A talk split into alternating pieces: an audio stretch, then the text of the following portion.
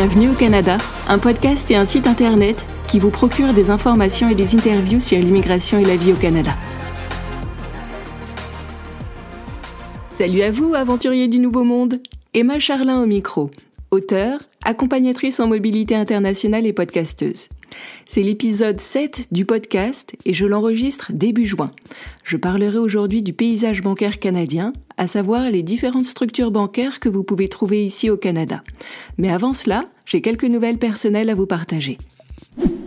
Vous ne le savez peut-être pas, mais je suis une grande fan de finances personnelles. J'ai travaillé plus de 10 ans chez un gestionnaire d'actifs financiers et pendant 4 ans, j'ai aggravé mon cas en devenant contrôleur de gestion financier. Alors forcément, cela laisse des traces. Mais il n'empêche, j'assume pleinement ce goût pour la finance et les chiffres. Dernièrement, j'ai lu plusieurs ouvrages canadiens sur la finance personnelle. Deux m'ont en particulier marqué. Ils sont du même auteur, David Chilton, qui habite en Ontario tout comme moi. Le Barbier riche met en scène plusieurs personnes qui souhaitent partir du bon pied dans leur vie financière. Plus récemment, ce même auteur a publié un autre ouvrage qui a pour titre Le retour du barbier riche. Dans ce livre, de nouvelles perspectives sur le monde de la finance et les produits financiers sont explorées. Personnellement, j'ai lu ces deux livres en anglais, The Wealthy Barber et The Wealthy Barber Returns, et je les ai bien appréciés. Si le sujet vous intéresse, n'hésitez pas à vous les procurer. Et maintenant, un mot de notre sponsor. Eh mais, il y en a pas en fait Ah oui, c'est vrai, c'est moi le sponsor de l'émission pour l'instant. L'épisode de ce jour est sponsorisé par mon livre Téléphoner au Canada sans se ruiner. Les forfaits téléphoniques ne sont pas minces au Canada. Mine de rien, ils creusent un trou dans le budget. Le contraste est saisissant quand on arrive de l'étranger. Dès lors, que diriez-vous de vous pencher sur le sujet? Une mise à niveau vous permettrait sans doute de téléphoner sans arrière-pensée et d'éviter les mauvaises surprises à l'arrivée. Dans les pages de ce livre, conçu en particulier pour les expatriés, vous découvrirez s'il fait bon ou non conserver votre ligne téléphonique dans votre pays d'origine, où trouver le prestataire à même de répondre à vos besoins et finances, comment obtenir un numéro de téléphone canadien à l'arrivée ou même avant départ, une aide précieuse pour votre recherche d'emploi au Canada.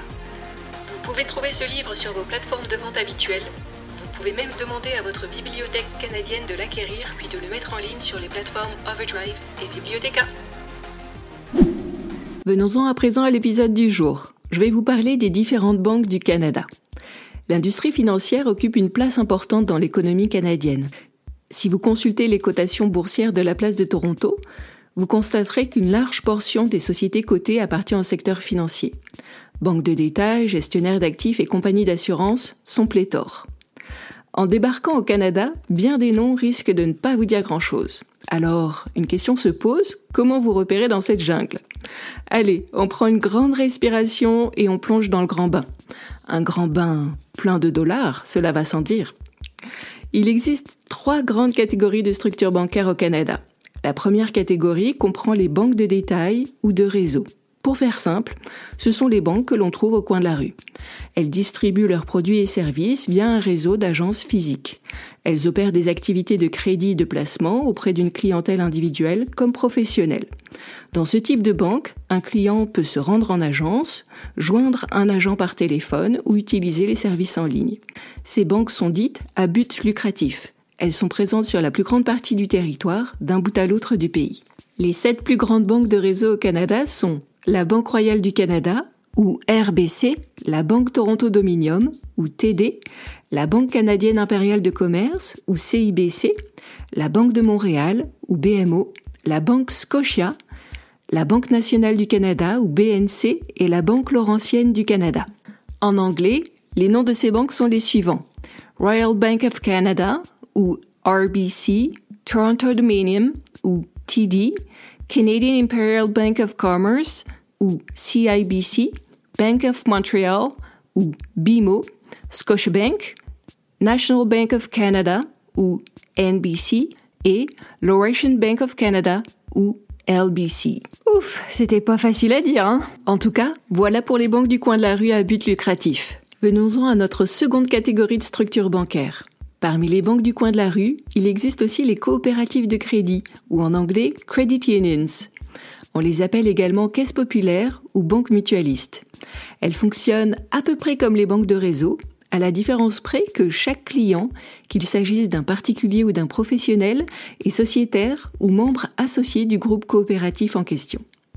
Les principes de gouvernance, comme les valeurs défendues par les coopératives de crédit, diffèrent souvent de ceux et celles formulés par les banques de détail. Les coopératives s'attachent à fournir à leurs membres des services financiers à un prix abordable. Elles consacrent souvent une partie de leurs bénéfices au développement et au financement de projets communautaires locaux. À l'origine, les caisses populaires étaient sans but lucratif. À présent, ce n'est plus tout à fait le cas.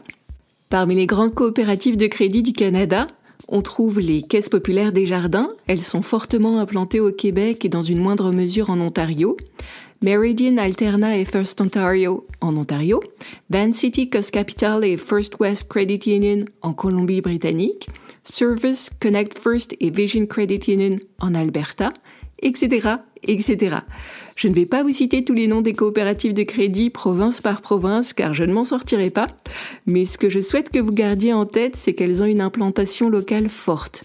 Elles sont présentes dans une province et souvent quasi inexistantes dans les autres. Enfin, vient notre troisième et dernière catégorie de structures bancaires, les fintech ou banques en ligne. Les banques en ligne sont, sans surprise, en ligne. Elles n'ont que peu, voire pas du tout d'agence physique. Tout se passe sur Internet ou par téléphone. Le plus souvent, vous ne bénéficiez pas d'un conseiller attitré. L'offre est avant tout destinée aux particuliers, même si le segment de la clientèle professionnelle devient de plus en plus convoité. Étant en ligne, ces banques ont des frais de fonctionnement réduits. Cela leur permet d'offrir à leurs clients des tarifs bancaires et des taux d'intérêt attractifs comparés à ceux des banques de réseau et coopératives. Tout comme les banques de réseau, les banques en ligne sont dites à but lucratif. Parmi les grands acteurs du secteur, on trouve Tangerine, une filiale du groupe Scotia, EQ Bank, une filiale de la Banque Équitable, ou encore Simply Financials, une filiale du groupe CIBC. Mais il en existe beaucoup d'autres. Vous vous demandez peut-être si l'on peut faire confiance aux banques canadiennes. Alors, je ne vais pas faire durer le suspense très longtemps. La réponse est oui, assurément. L'activité bancaire est très régulée au Canada au palier fédéral comme au palier provincial. Les banques de détail, coopératives et banques en ligne sont soumises à des règles et lois bancaires strictes. Les fonds sont d'ailleurs protégés par des organismes d'assurance tiers. Pour les banques de réseau et banques en ligne, il s'agit le plus souvent de la SADC, la Société d'assurance dépôt du Canada, ou en anglais CDIC, Canadian Deposit Insurance Corporation. Cette institution garantit vos dépôts jusqu'à la hauteur d'un certain plafond. En cas de défaut bancaire, comme une faillite par exemple, cela permet aux usagers de préserver tout ou partie de leurs capitaux. Les coopératives de crédit peuvent également être assurées par la Société d'assurance dépôt du Canada, mais le plus souvent elles sont assurées par une société d'assurance dépôt provinciale. Pour plus de sécurité avant de vous engager auprès d'un acteur financier, vérifiez qu'il est membre de la SADC ou de l'assurance dépôt de votre province. Cette petite vérification se fait en ligne, ne mange pas de pain et vous permettra de dormir sur vos deux oreilles. Alors ce n'est pas tout ça, mais il s'agirait de résumer l'affaire. Voici les principaux points à retenir. Premier point. Il existe trois catégories de banques au Canada. Les banques de détail, les caisses populaires ou coopératives et les banques en ligne. En tant que nouvel arrivant, focalisez-vous peut-être sur les banques de détail et les caisses populaires. Vous pourrez plus facilement rencontrer un conseiller à même de vous aider. Second point, le Canada est un vaste pays. Toutes les banques ne sont pas présentes partout au Canada. Les banques de détail ont le plus souvent une présence nationale, les caisses populaires ont généralement une présence provinciale. Dit autrement, là où vous allez habiter, comme le style de vie que vous comptez mener, avec ou non beaucoup de déplacements au pays, sont des éléments à prendre en compte pour le choix de votre banque. Troisième point, au Canada, le secteur financier est très régulé. Les établissements financiers sont soumis à des règles strictes. En cas de problème, les sociétés d'assurance dépôt, qu'elles soient fédérales ou provinciales, prennent le relais jusqu'à un certain plafond de remboursement.